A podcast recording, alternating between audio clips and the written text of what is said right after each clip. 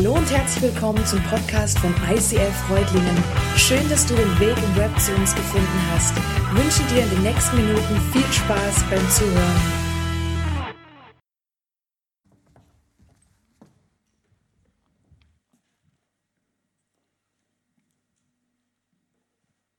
Ja, auch ein herzliches Willkommen von mir. Es ist mega cool und ich freue mich, dass ich heute bei euch sein darf. Und das Thema ist ja heute beschrieben mit Changes. Die Lena hat schon so ein bisschen anklingen lassen, was so Veränderungen sind. Und es gibt ja kleine Veränderungen. Ähm, also ich habe letztes Mal beschlossen, mal meine Frisur ein bisschen zu ändern. Und ein paar Menschen haben mich darauf angesprochen und sagen, du siehst irgendwie anders aus. Irgendwas ist neu. Es gibt aber auch größere Veränderungen. Wir haben es gerade gehört. Phase 1, das ist schon was Größeres, eine größere Veränderung. Und ich weiß nicht, was du für ein Typ bist. Ob du ein Typ bist, der Veränderung liebt. Ob du sagst, hey, Veränderung, ey, nichts Besseres. Ich freue mich auf jeden, auf jeden neuen Schritt, auf jede Veränderung, die irgendwo auf mich lauert. Die gehe ich an und ey, das ist total klasse. Vielleicht bist du aber auch jemand, der sagt, naja, ja, ja, Veränderung an sich ist schon okay. Ähm, und ab und zu ähm, mich zu verändern und ab und zu eine Herausforderung ist auch gut. Man will ja auch nicht stehen bleiben. Vielleicht bist du aber auch jemand, der sagt, ah, Veränderung, nee. Also eigentlich, nee. Also wenn alles so beim Alten bleibt, wenn alles beim Gewohnten bleibt und ja, ist mir, glaube ich, ist mir lieber. Vielleicht ist es aber auch so, dass du heute Morgen hier sitzt und sagst, ja, ich sehne mich nach einer Veränderung. Ich sehne mich schon so lange nach einer Veränderung. Vielleicht gibt es einen Lebensbereich bei dir, wo du sagst, Mensch, ja, da ist was, was, an was schon so lange in meinem Herzen ist und was schon so lange irgendwie auf mir, auf mir ja, irgendwie auch lastet und ich so lange schon drum kämpfe, um einen Durchbruch, um eine Veränderung und ja, es scheint sich irgendwie nichts zu tun. Vielleicht ein Durchbruch in einer Beziehung zu deinem Partner, vielleicht ein Durchbruch in einer Beziehung zu deinen Kindern, zu deinen Eltern oder zu sonst einem Menschen, der dir nahe ist. Vielleicht ein Durchbruch in deinem Job, wo du sagst, ja, es wäre cool, wenn da irgendwas passieren würde und dann, dann wenn, dann, dann wäre es irgendwie gut. Vielleicht auch ein Durchbruch in der Erziehung deiner Kinder. Du sagst, hey, ich schaffe das irgendwie nicht. Ich brauche da irgendwie einen Durchbruch. Vielleicht einfach ein Zustand in deinem Leben, den du schon so lange aushältst. Vielleicht aber auch ein Zustand, der jetzt nicht so, ja, sag mal, nicht offensichtlich ist. Ein Zustand in deinem Herzen, wo du denkst, Mensch, oder wo du merkst, ja, da lebe ich irgendwie mit Enttäuschungen, da lebe ich mit Verletzungen. Und du sehnst dich, du sehnst dich danach, dass sich da was verändert. Und vielleicht bist du müde, müde vom Warten, müde davon, immer wieder dich reinzuhängen, immer wieder zu, zu warten, dass, was, dass sich was verändert, müde vom Kämpfen und vielleicht auch kurz davor aufzugeben. Die Situation, die scheint irgendwie sich nicht zu verändern. Und sie steht vor dir wie so eine Wand. Und je länger diese Wand vor dir steht, desto weniger glaubst du, dass sich daran irgendwas verändern könnte. Dass diese Wand verschwinden könnte, dass dieses Hindernis verschwindet. Oder dass diese Wand vielleicht sogar durchbrochen werden könnte. Dieses Hindernis ist irgendwie zu groß, zu stark, zu weit weg. Und wisst ihr, ich kenne solche Wände in meinem Leben. Wände, an denen ich schon lange irgendwie dran rummache und wo ich merke, Mensch, ja, irgendwie, ja, da, da müsste sich was verändern und da wünsche ich mir auch, da sehne ich mich danach, dass sich was verändert. Aber irgendwie, irgendwie passiert es nicht so richtig. Und ich habe festgestellt, ich habe mich irgendwie vielleicht sogar an diese Wand gewöhnt. Diese Wand, dieses Hindernis, das, was, was irgendwo so auf mir lastet und wo ich, mich wo ich mich nach Veränderung sehne, das scheint unverrückbar zu sein. Und ganz tief in mir drin gibt es Momente, wo die Hoffnung, dass sich das verändern könnte, manchmal einfach sehr, sehr, sehr klein ist. Und Jesus, ich danke dir dafür, dass, ja, dass du an meiner Seite bist, dass du an unserer Seite bist. Jesus, ich danke dir dafür, dass du jetzt hier bist, dass du verheißen hast, hier zu sein. Und ich danke dir, dass du uns begegnen möchtest. Amen. Ich möchte dich heute mit hineinnehmen in eine Geschichte. In eine Geschichte, die uns im zweiten Teil der Bibel in Johannes begegnet. Und zwar in Johannes 5. Dort steht, einige Zeit später war wieder ein jüdisches Fest. Und Jesus ging nach Jerusalem hinauf. In Jerusalem befindet sich in der Nähe des Schaftors eine Teichanlage mit fünf Säulenhallen. Sie wird auf Hebräisch Bethesda genannt. In diesen Hallen lagen überall kranke Menschen, Blinde, Gelähmte, Verkrüppelte. Unter ihnen war ein Mann, der seit 38 Jahren krank war. Jesus sah ihn dort liegen und es war ihm klar, dass er schon lange leidend war. Willst du gesund werden? fragte er ihn. Der Kranke antwortete, Herr, ich habe niemanden, der mir hilft, in den Teich zu kommen, wenn das Wasser sich bewegt. Und wenn ich es allein versuche, steigt ein anderer vor mir hinein. Da sagte Jesus zu ihm, steh auf, nimm deine Matte und geh. Im selben Augenblick war der Mann gesund, er nahm seine Matte und ging. In dieser Geschichte geht es um einen Mann, der zur richtigen Zeit am richtigen Ort war. Es wird berichtet, Jesus war auf dem Weg nach Jerusalem zu einem jüdischen Fest. Was für ein Fest genau wird nicht, wird nicht beschrieben. Aber es heißt, er war auf dem Weg und er war auf dem Weg traf er diesen Mann. Und zwar an einem Teich, der auf Hebräisch Bethesda heißt. Und Bethesda, habe ich mal recherchiert, Bethesda, das steht für Haus oder Ort der Barmherzigkeit. Um diesen Teich herum waren fünf Säulenhallen, wo viele Kranke sich aufhielten. Blinde, Lahme, Verkrüppelte. Und auf dem Weg sieht Jesus diesen Mann, der mitten unter den vielen anderen Kranken genau dort lag. 38 Jahre krank. Das hatte ich 38 Jahre. Das ist eine wahnsinnig lange Zeit.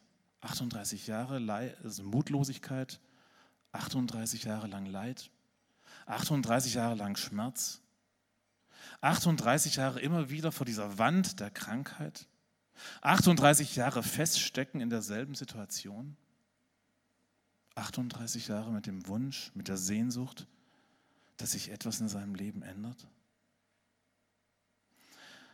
Und Jesus kennt seine Geschichte. In der neuen Genfer Übersetzung, dort heißt es, es war ihm klar, dass er schon lange leidend war. Und ich finde es spannend, wenn man manchmal Übersetzungen, Bibelübersetzungen miteinander vergleicht. In der Elberfelder Übersetzung steht, er wusste, dass es schon lange Zeit mit ihm so steht. Und ich glaube, dass es nicht nur das Wissen um diese Situation war, sondern dass Jesus mit ihm fühlte dass es Jesus bewegt hat, als er ihn an diesem Ort Bethesda sah.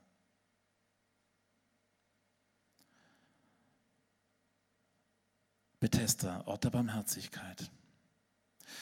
Barmherzigkeit, das ist ja auch so ein Wort, was wir vielleicht immer mal wieder schon gehört haben. Aber was ist denn Barmherzigkeit wirklich? In 2. Mose, da sagt Gott, ich bin der Herr, der barmherzige und gnädige Gott.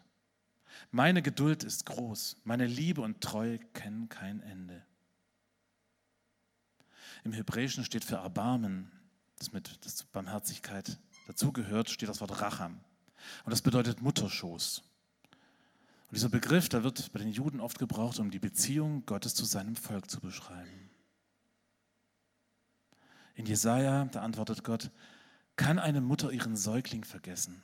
bringt sie es übers Herz, das Neugeborene seinem Schicksal zu überlassen. Und selbst wenn sie es vergessen würde, ich vergesse dich niemals. Ey, was für eine geniale Zusage, was für ein geniales Versprechen, das Gott uns da gibt. Jesus kannte also diesen Mann und seine Situation durch und durch. Und seine Frage ist, willst du gesund werden? Und ich finde die Frage irgendwie, ja, irgendwie seltsam.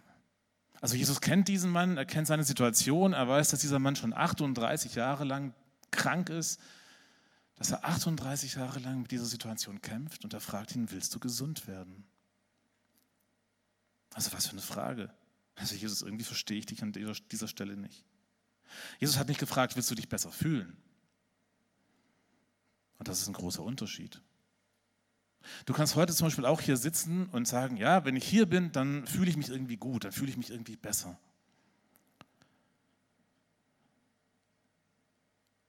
Und du kannst auch mit dem guten Gefühl nach Hause gehen. Aber es könnte sein, dass die Durchbrüche, nach denen du dich sehnst, einfach ausbleiben. Weil du diese Frage von Jesus, willst du gesund werden, vielleicht gar nicht richtig verstehst. Jesus hat ihn auch nicht gefragt, ob er ihn zum Teich tragen soll, damit sich das Wunder erfüllt, dass sich dieser, dieser Lahme, dieser Kranke schon so vorgestellt hat. Und ich weiß nicht, wie es dir geht. Aber ich habe Situationen in meinem Leben, wo ich eine ziemlich genaue Vorstellung davon habe, ja, wie sich die ändern sollten. Wie sich diese Umstände verändern müssten, dass es gut wäre. Und mein Gebet klingt dann vielleicht so. Bitte verändere meinen Partner. Bitte verändere meine Kinder, meinen Kollegen, mein Umfeld. Und das ist ja auch erstmal relativ einfach und hat mit mir selbst erstmal noch gar nicht so viel zu tun. Aber ich denke, so wird das nicht funktionieren. Jesus wollte viel mehr damit ausdrücken. Ihm ging es nicht einfach nur um die Situation seiner Krankheit mit allen Begleiterscheinungen. Die Frage von Jesus ist, willst du gesund werden? Und diese Frage von Jesus, die geht tief. Und hier muss ich ehrlich werden. Will ich wirklich einen tiefen, beständigen, lebensverändernden Durchbruch in meinem Leben? Denn dieser Durchbruch, der startet nicht irgendwo da draußen. Der startet nicht dadurch, dass sich Umstände verändern. Es geht um die Veränderung meines Herzens. Mein Herz, das ist der Ort, wo Durchbrüche beginnen. Das ist der Ort, wo ein Durchbruch geschehen muss. Und Jesus möchte nicht nur die Symptome heilen. Jesus möchte mit dir und mir an die Wurzel. Wenn ich mit, mit einem Zahn ein Problem habe, und ich bin wirklich kein Held, was Zahnarzt angeht, dann versuche ich das irgendwie ja, eine ganze Zeit lang mal anfangs zu ignorieren, dann schmeiße ich irgendwie Schmerzmittel rein und ja, das hilft zumindest, dass ich den Schmerz nicht spüre. Und das geht aber so lange gut, bis die Schmerzen dann irgendwann wirklich unanständig nervig werden. Und dann überwinde ich mich zum Zahnarzt zu gehen. Der kann sich das dann genauer anschauen und kann auch sehen, ob es der Zahnwurzel gut geht. Und manchmal ist es mit einer Einmalbehandlung getan. Und manchmal braucht es aber auch mehrere Behandlungen. Und mir ist das vor kurzem so bewusst geworden, dass es Bereiche in meinem Leben gibt, wo ich immer und immer wieder mit meinem Ego, mit meinem Stolz kämpfe. Und wenn ich das ignoriere, dann wird es irgendwann so sein wie dieser Zahn, den ich habe und den ich ignoriere, diesen Schmerz. Das wird nicht von alleine weggehen. Das wird diesen Zahn zerstören und genauso wird es mein Herz zerstören, wenn ich das ignoriere. Wenn ich will, dass ich Durchbrüche erlebe, dann muss ich mit meinem Herzen zu Gott. Im ersten Teil der Bibel in Hesekiel sagt Gott, ich will ihnen ein ungeteiltes Herz und einen neuen Geist geben. Ja, ich nehme das versteinerte Herz aus ihrer Brust und ich gebe ihnen ein lebendiges Herz. Gott geht es um dein, Gott geht es um mein Herz. Ihm geht es darum, dass mein Herz lebendig wird. Will ich wirklich, dass Gott mich, mein Herz verändert? Lasse ich ihn an die Wurzel? Will ich einen Durchbruch in meinem Leben, der hier und jetzt in meinem Herzen beginnt? Bin ich bereit, Jesus vielleicht zum ersten Mal, vielleicht aber auch ganz wieder, wieder ganz neu mein Herz hinzuhalten und ihm wirklich ganz 100 Prozent meines Herzens hinzuhalten, ihn in mein Herz zu lassen und es ihm zu geben? Und diese Frage ist tief. Jesus möchte mit dir und mir durch seinen Heiligen Geist dabei helfen, dass das geschieht. Dass ich wirklich Freiheit erleben darf, dass ich Durchbrüche erleben darf. Und Jesus möchte mir helfen durch seinen Heiligen Geist, dass ich ihm immer ähnlicher werde. Veränderung. Im ersten Teil der Bibel hat David, ein König, das so ausgedrückt. Erschaffe in mir ein reines Herz, o oh Gott, und gib mir einen neuen, gefestigten Geist. Schick mich nicht weg aus deiner Nähe und nimm deinen Heiligen Geist nicht von mir. Lass mich wieder Freude erleben, wenn du mich rettest. Hilf mir, indem du mich bereit machst, dir gerne zu gehorchen.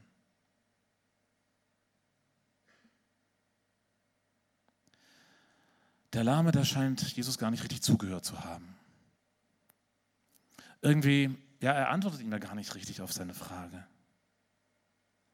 Ich hätte irgendwie erwartet, dass er sagt, Jesus, ja klar, Mensch, 38 Jahre lang liege, liege ich schon hier und klar will ich gesund werden. Ja, was für eine Frage. Aber der Mann scheint Jesus irgendwie zu erklären, dass das irgendwie nicht geht. Herr, ich habe niemand, der mir hilft, in den Teich zu kommen, wenn das Wasser sich bewegt. Und wenn ich es allein versuche, steigt ein anderer vor mir hinein. Wahrscheinlich hatte sich der Lahme schon so an seinen Zustand gewöhnt, so an diese Mauer in seinem Leben, dass die Hoffnung auf Veränderung für ihn so weit weg war. Und vielleicht hat er sich gesagt, ja, manche Dinge verändern sich eben nie. Sein Fokus lag nur noch auf dem Ort, auf diesem Teich, wo das, wo das Wunder passieren könnte.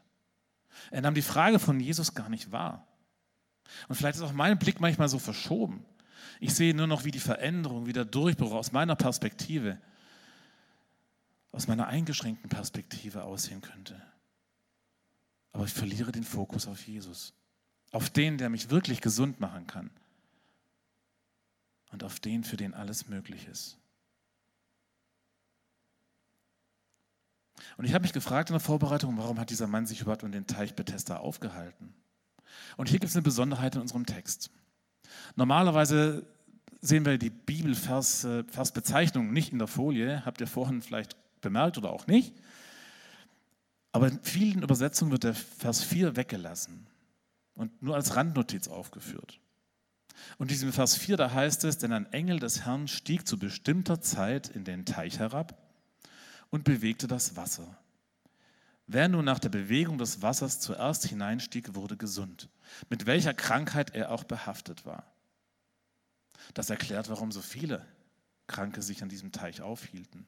Sie alle hofften, dass sobald eine Bewegung im Teich zu sehen war, dass sie zuerst im Wasser sein würden und gesund werden würden. Für den Lahmen war das aufgrund seiner Behinderung unmöglich. Er konnte es aus eigener Kraft gar nicht schaffen. Er konnte es nicht schaffen, zuerst in diesem Teich zu sein, wenn ihm nicht irgendjemand helfen würde. Und doch hielt er sich dort auf. Wie alle anderen Lahmen und Blinden wartete er darauf, dass ein Engel vom Herrn, Engel des Herrn vom Himmel herabkam, um ihm eine Gelegenheit zu geben, diesen Zustand der Krankheit endlich hinter sich zu lassen. Und das war der Funke Hoffnung, den er noch hatte. Und kennst du das? Dieses Hoffen auf die Gelegenheit, am richtigen Ort zu sein, um das Wunder nicht zu verpassen. Der Lahme erklärt Jesus, warum seine Hoffnung auf dem Tiefpunkt ist. Niemand, der mir hilft. Niemand, der mir hilft, dieses Wunder zu erleben. Keiner hilft mir. Keiner sieht meine Not. Ich bin ganz allein. Du verstehst nicht, wie das ist, Jesus. Und ich versuche es ja aus eigener Kraft. Aber es reicht nicht.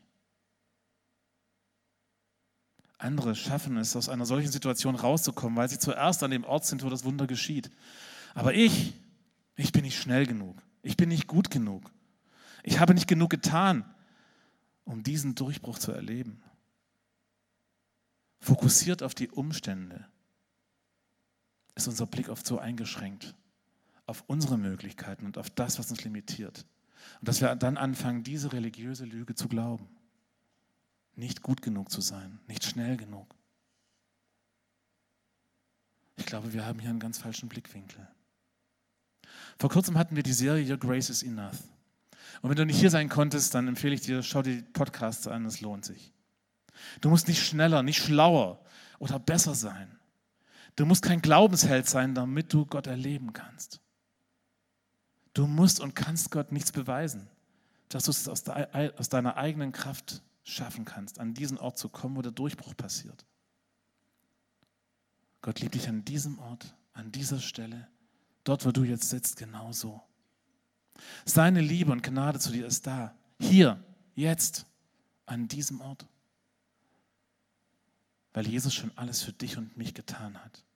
als er am Kreuz für deine und meine Schuld gestorben ist. In Johannes 14 steht, äh, Johannes 1 steht, das Wort wurde Mensch und lebte unter uns. Wir selbst haben seine göttliche Herrlichkeit gesehen, eine Herrlichkeit, wie sie Gott nur seinem eigenen einzigen Sohn gibt. In ihm sind Gottes Gnade und Wahrheit zu uns gekommen.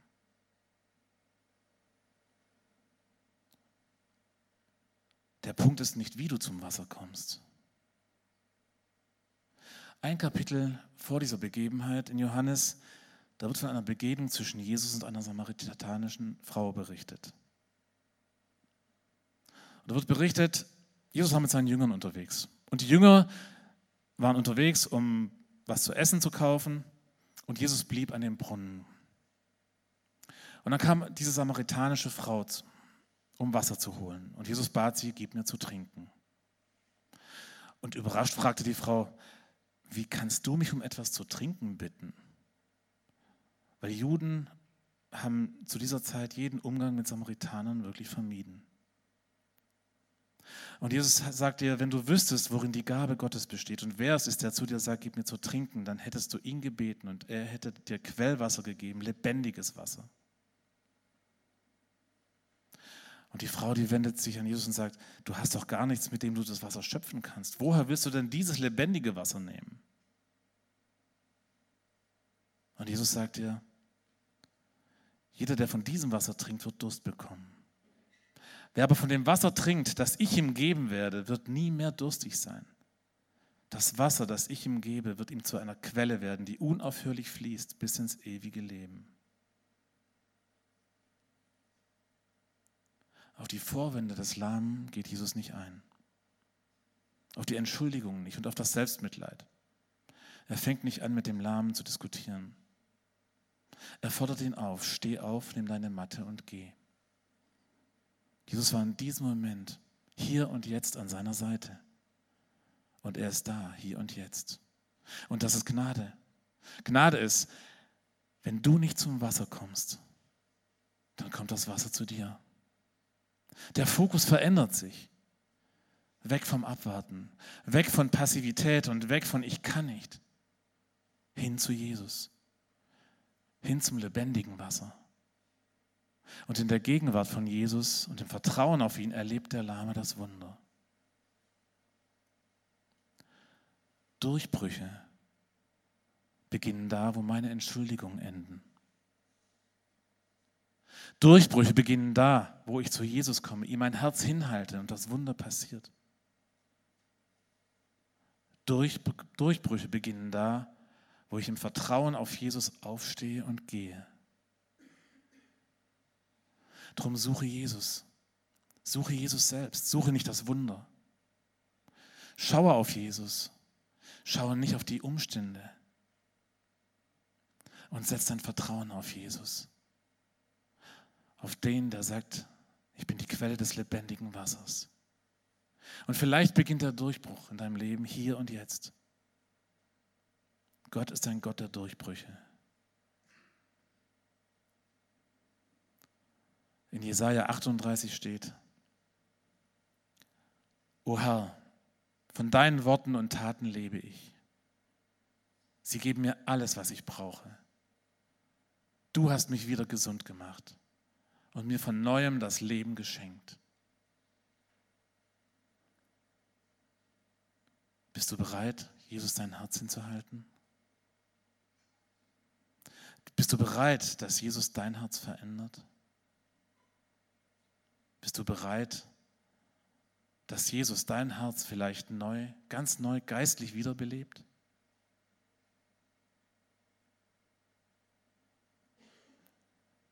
dann kannst du das in den nächsten Zeiten, in den nächsten Momenten, wenn wir wieder worshipen, wenn wir Gott anbeten, kannst du es in Form eines ganz einfachen Gebetes tun, indem du Jesus sagst, Jesus, hier bin ich. Ich halte dir mein Herz hin und ich lade dich ein, mir zu begegnen.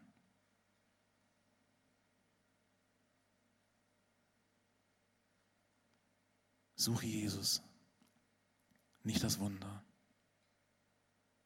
Schaue auf Jesus, nicht auf die Umstände. und setz dein Vertrauen auf ihn. Gott ist ein Gott der Durchbrüche.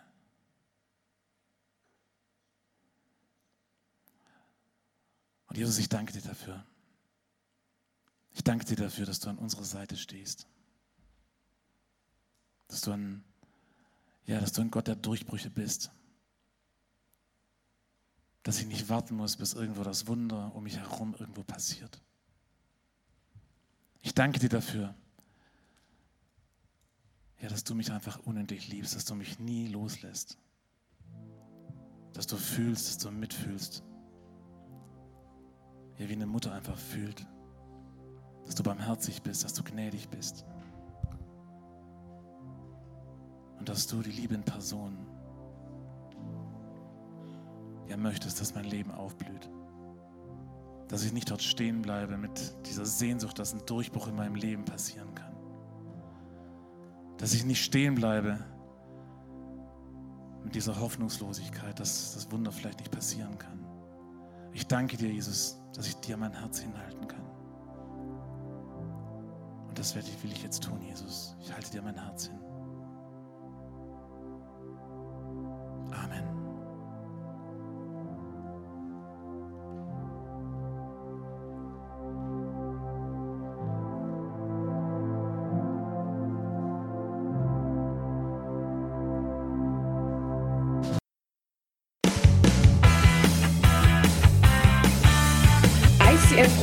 Sagt Dankeschön fürs Reinklicken. Weitere Infos findest du unter www.icf-reutlingen.de.